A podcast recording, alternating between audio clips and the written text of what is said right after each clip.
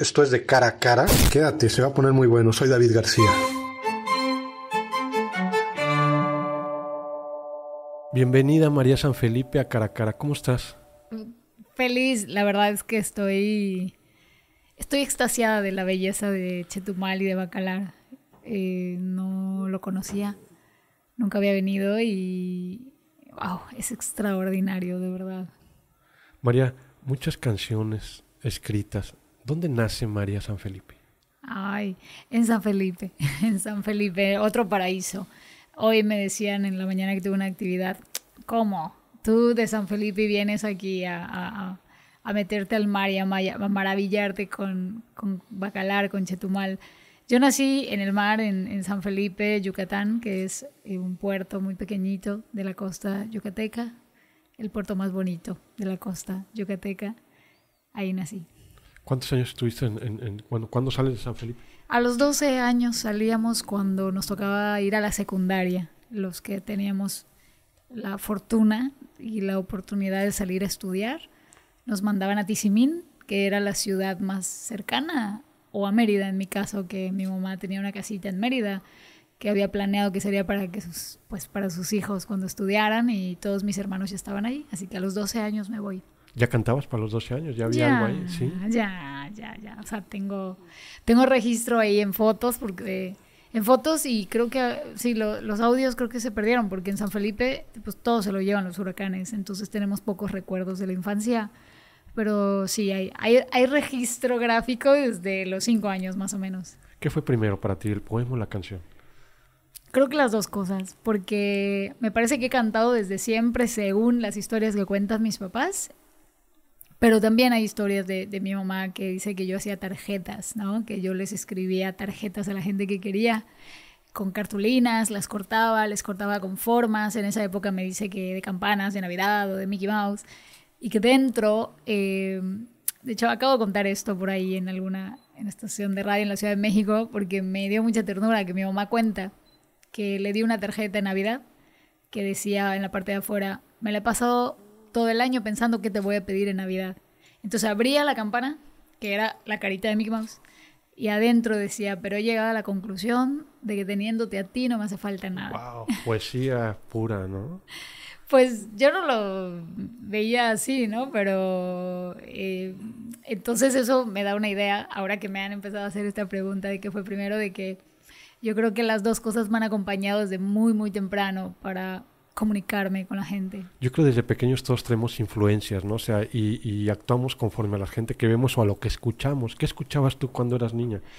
Cuando era niña escuchaba por influencia de mi hermano mayor y de mi hermano Joaquín a eh, John Manuel Serrat, Libertad Lamarque, Pedro Vargas, Juan Gabriel, por supuesto. Em, era como más de lo que yo recuerdo de las canciones. Ah, ya. Yo escuchaba día, noche, madrugada y tarde a José Luis Perales. Me sabía todas las canciones de José Luis Perales y me fascinaban. ¿Qué edad tenías? Como cinco o seis. ¿En serio? Wow. Sí. Oye, ¿estás cumpliendo tus sueños? O sea, los sueños que tenías de niña, lo que escuchabas, ¿los has logrado cumplir? Uy, sí, más. Como diría mi padre, la vida me ha dado más de lo que soñé. ¿Hasta dónde quiere llegar? Ah, wow. hay muchas cosas todavía que quiero lograr. De verdad, yo siento que incluso se, me adelantaron muchos planes porque, porque es cierto que la vida me había regalado oportunidades siendo muy joven. Desde los 18 años recibí la primera oportunidad que fue importante para mí y me la pasé veintitantos años diciendo no gracias. Porque para mí era muy importante la crianza de mis hijos y estar presente en sus vidas. Ahora, hace año y medio, decidí eh, decirle a la vida sí a todo lo que venga y wow, estoy sorprendida, agradecida eh, por todo lo que, pues, ¿sabes? Porque además yo tenía ciertos planes que yo los veía para dentro de muchísimos años que ya están sucediendo, como es el caso de mi libro, eh, como es lo que está pasando con, con, la gente en tantas partes, sobre todo a través de, las letras, ¿no? De los poemas que me tiene todavía más conmovida, agradecida, impactada.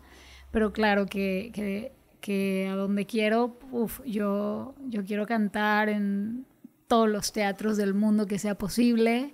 Yo quiero que mis canciones traspasen muchas fronteras porque me siento feliz e ilusionada de que sea a través de las letras y de la música que yo pueda también eh, conocer este mundo que es maravilloso y que nunca me había interesado. A mí no me gustaba viajar.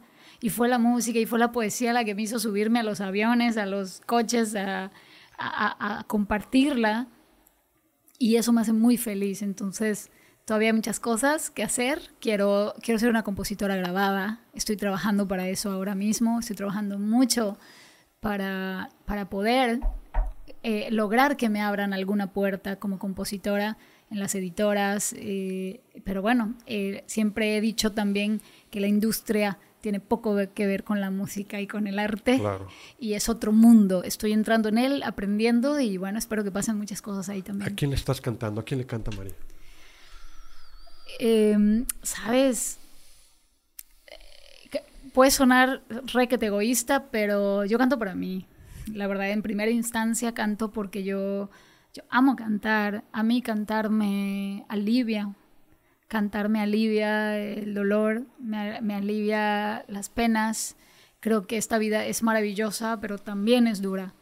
Y cantar me alivia todo todo lo que tengo atorado en el cuerpo, en el pecho, en la garganta.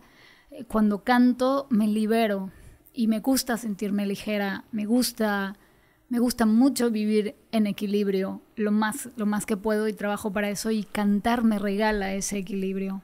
María, por si volvieras tu recital, lo que te hace venir a Quintana Roo y lo que ha estado causando boom en, las redes sociales, y ahorita vamos a hablar un poquito de, esa, de la parte viral que, sea, que, que ha sido últimamente en redes sociales, en Instagram, en, en, TikTok, por si volvieras. Por si volvieras. Te trae a Quintana Roo. ¿Qué es por si volvieras?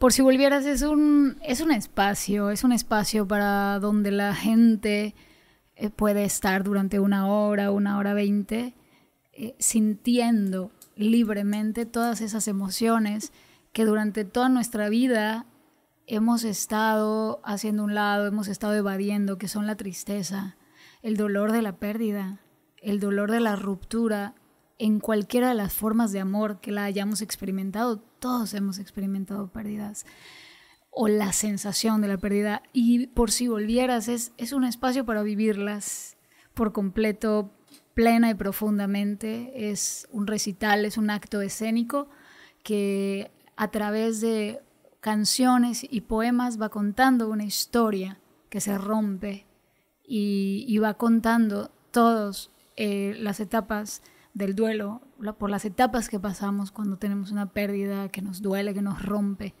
Y de eso va el recital y por supuesto también aborda la parte necesaria de empezar a ver más allá, de empezar a tratar de soltar, de empezar a, a tratar de una vez atravesada esa pena, ese dolor e incluso esa melancolía de después, continuar, ¿no? Y poder ver también este, este volver, volver a intentar todo en la vida, no solamente para el amor. Esta, eh, cierro con una canción que se llama Voy a volver a intentarlo, que no, no, es, no es una canción de amor, aunque la gente la haya abrazado de esa manera, no está hablando del amor, está hablando de la vida.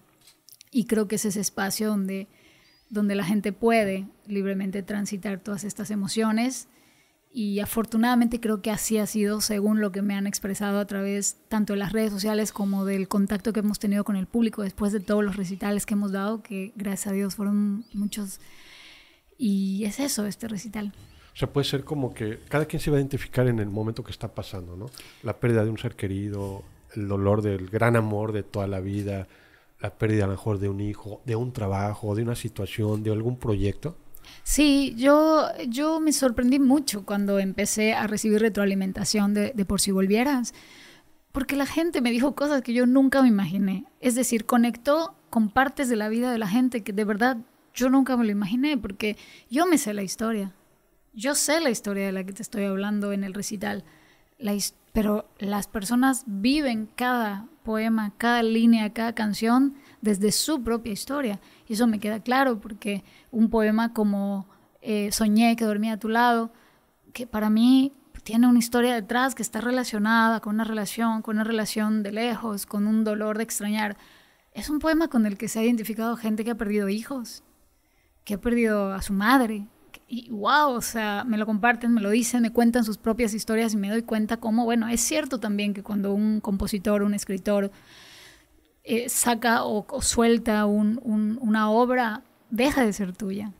Y es de quien la escucha, ¿no? Es de quien la lee y definitivamente ha pasado eso, ¿no? Que la gente pues la gente la ha tomado desde su propia historia y también eso ha hecho, creo que conecte tan profundamente con, con la gente. Creo que poco nos, nos atrevemos a, a, decir lo que sentimos, ¿no? Yo hace muchos años leía a Jaime Sabines, una persona que admiro mucho dentro de sus poemas, admiro mucho. Él decía que la caca es caca, ¿no? O sea, no hay, no hay, de, no hay, no hay, la puedes nombrar de diferentes maneras, pero al último es lo que es, ¿no? Y el dolor es lo que es, ¿no? Lo podemos disfrazar y, y ponerle muchos nombres pero al final es dolor.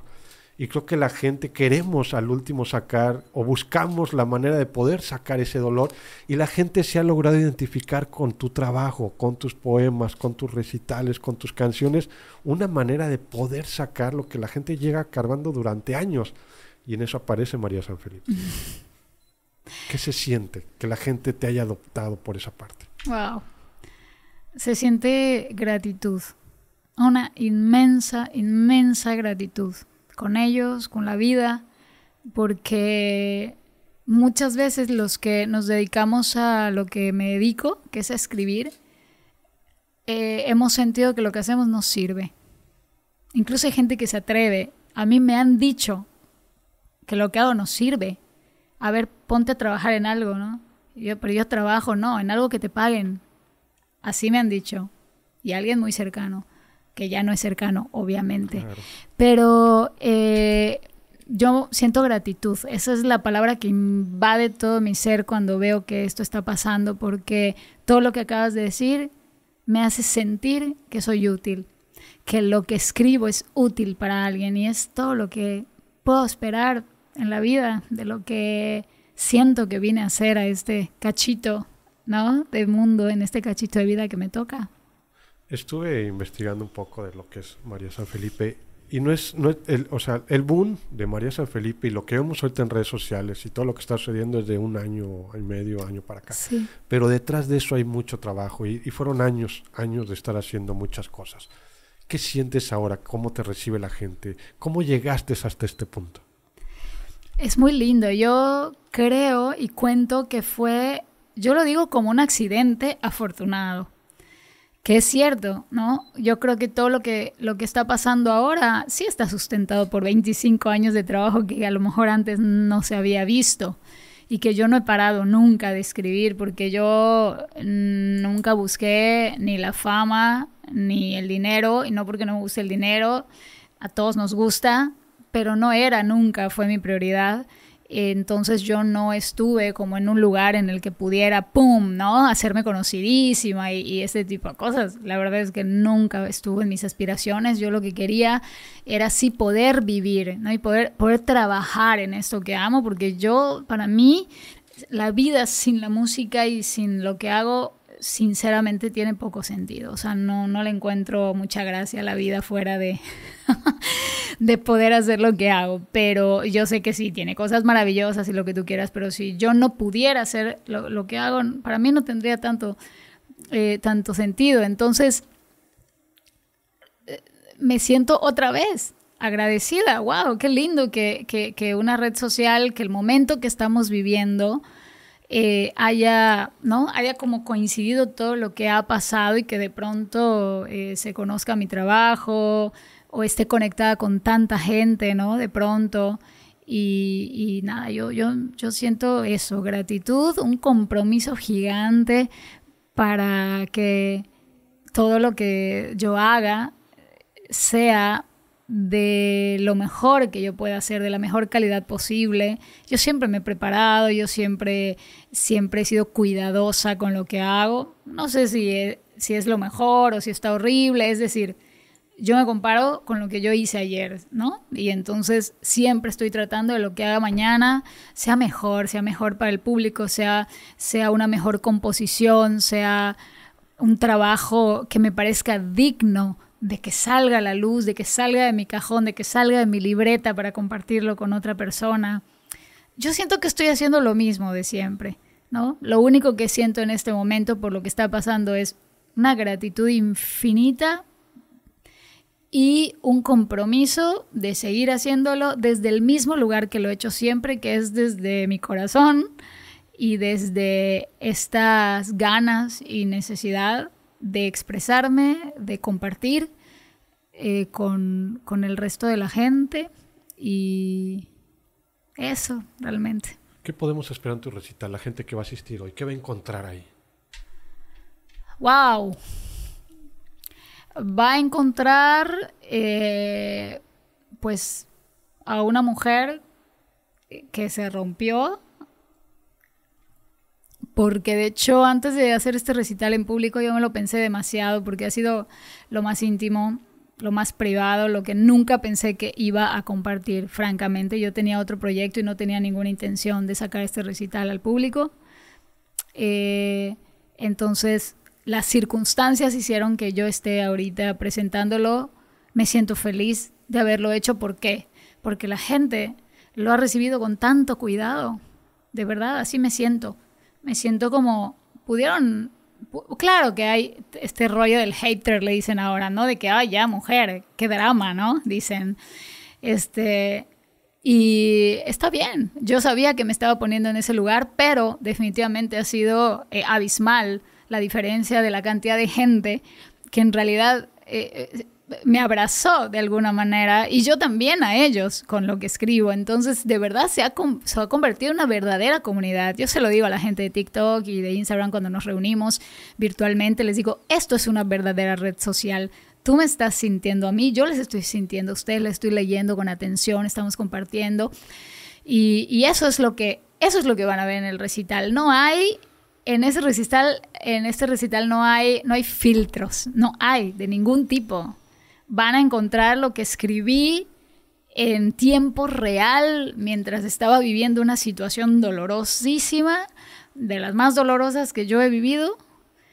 Y, bueno, van a encontrar una historia como las de ustedes, como las que hemos vivido todos, así, sin filtro, en, carne viva, con el corazón roto, con, mucha tristeza, con mucha melancolía, con mucho dolor, de la manera más bella que, pude eh, transformarlo o que la fuerza creativa, si creen en esto, la fuerza creativa divina también eh, sucedió a través de mí, porque hay muchas cosas que siento que no sé cómo es que salieron, ¿no? Eh, que me llegaron, que las escribí, que están allá y por eso creo que le pertenece a todos.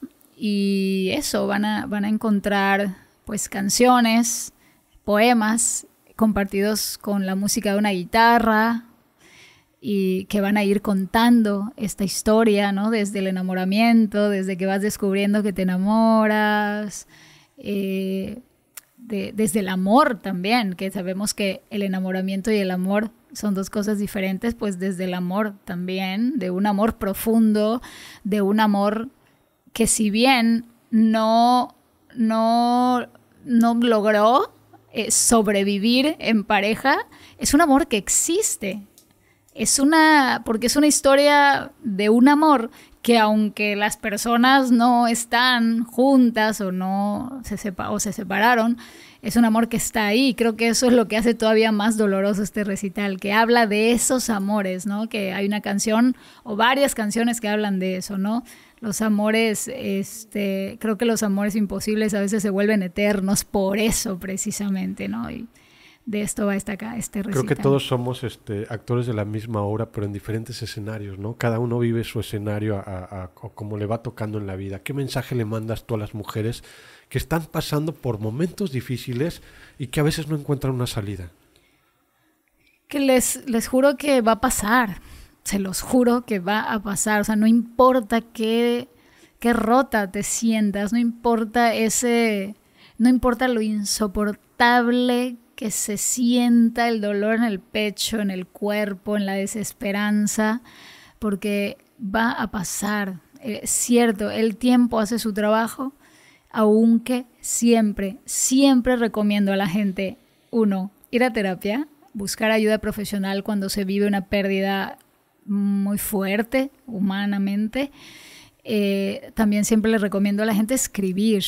No tienes que ser escritor, ni poeta, ni compositor. Escribir sana, de verdad. El proceso de la escritura es, es un... Es, las emociones se procesan en un lugar diferente del cerebro cuando uno las escribe. Y esto tiene grandes beneficios emocionalmente e incluso psicológicamente, porque muchas veces uno cuando escribe es que me pasa a mí. Tú en la escritura sacas cosas que probablemente nunca dirías. Este recital no existiría si yo hubiera a lo mejor podido hablar directamente de lo que yo sentía, pero como no puedo, porque no es una capacidad que tengo, lo hago al escribir. Entonces, yo, yo creo que eso, tener claro que, que hay que buscar ayuda cuando el dolor es, nos sobrepasa humanamente, porque eso también sucede. Hay gente que es más fuerte, ¿no? Emocionalmente, y gente que necesita ayuda y está perfecto. Yo la tuve también.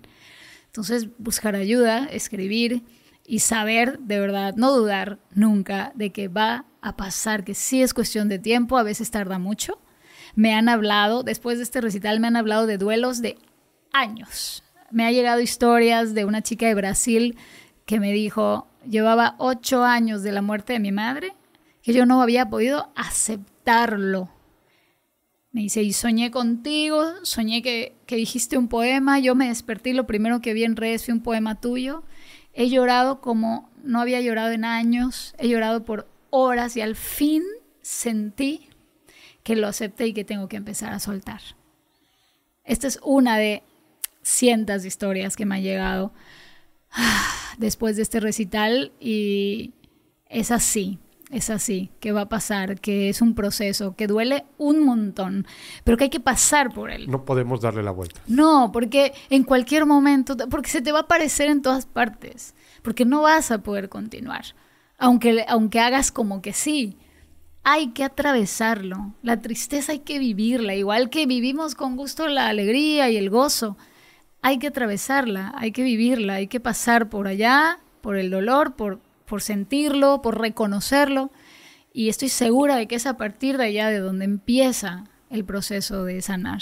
Decía un escritor que es un camino de lágrimas que tarde o temprano todos tenemos que pasar y que el lodo en el que caminamos son las lágrimas de los que ya han pasado por ahí, ¿no? Y eso es lo que te decía, no podemos darle la vuelta, o sea, podemos alejarlo. A lo mejor yo no decido en este momento pasar porque, porque no quiero enfrentar ese dolor, ¿no?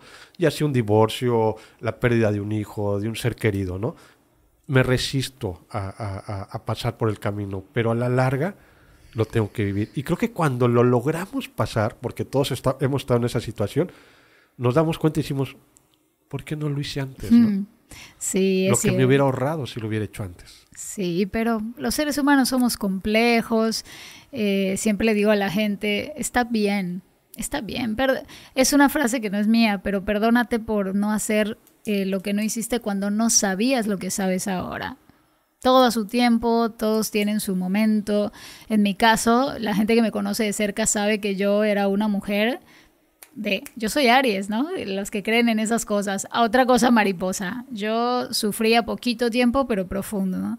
Y ahora no, ahora decidí que iba a llevar este duelo por el tiempo que llevara, que me lo iba a llevar sola, que me iba a quedar sola, que quería transitarlo con todo lo que implica. Y, ha sido lo mejor que he hecho en mi vida, porque ha sido de verdad un proceso de ir tan adentro, de conocer tanto cosas de mí que había, como dijiste hace un momento, pasado así por el periférico, por la tangente, eh, evadiéndolo en muchas ocasiones y, y, no, yo creo que yo creo que es importante, es muy importante hacerlo de frente. María San Felipe Joaquín tu hermano Joaquín. Mi hermano. Tu gran apoyo. Ah, sí. Ay, Joaquín es, es, es pues no sé si, si, si creen en los ángeles o si existieran los ángeles, eh, la, la, vida se portó muy bien conmigo porque, porque me lo regaló como hermano, porque es un ser humano de verdad extraordinario. Yo siempre que hablo de las cualidades de un ser humano, está Él en mi mente. Y siempre lo pongo de ejemplo y que me perdone el mundo. Con en todas las circunstancias lo pongo de ejemplo, con mis hijos. Eh, mis hijos eh, quieren ser, ¿no? Como, como tío guacho, porque de verdad es de una generosidad infinita, de, de una forma de amar tan genuina, tan gratuita, que me, me siento eh, la mujer más afortunada del mundo de contar con él como hermano. Y es cierto, es, el, es la persona que, que ha creído en mí siempre, es de la que yo recuerdo que ha creído en mí siempre desde niña, ¿no? Que, que, siento que desde lejos o desde cerca o desde donde la vida nos ha puesto las circunstancias, estuvo siempre cuidando, cuidando, cuidando. Y a mí me gusta que me cuiden.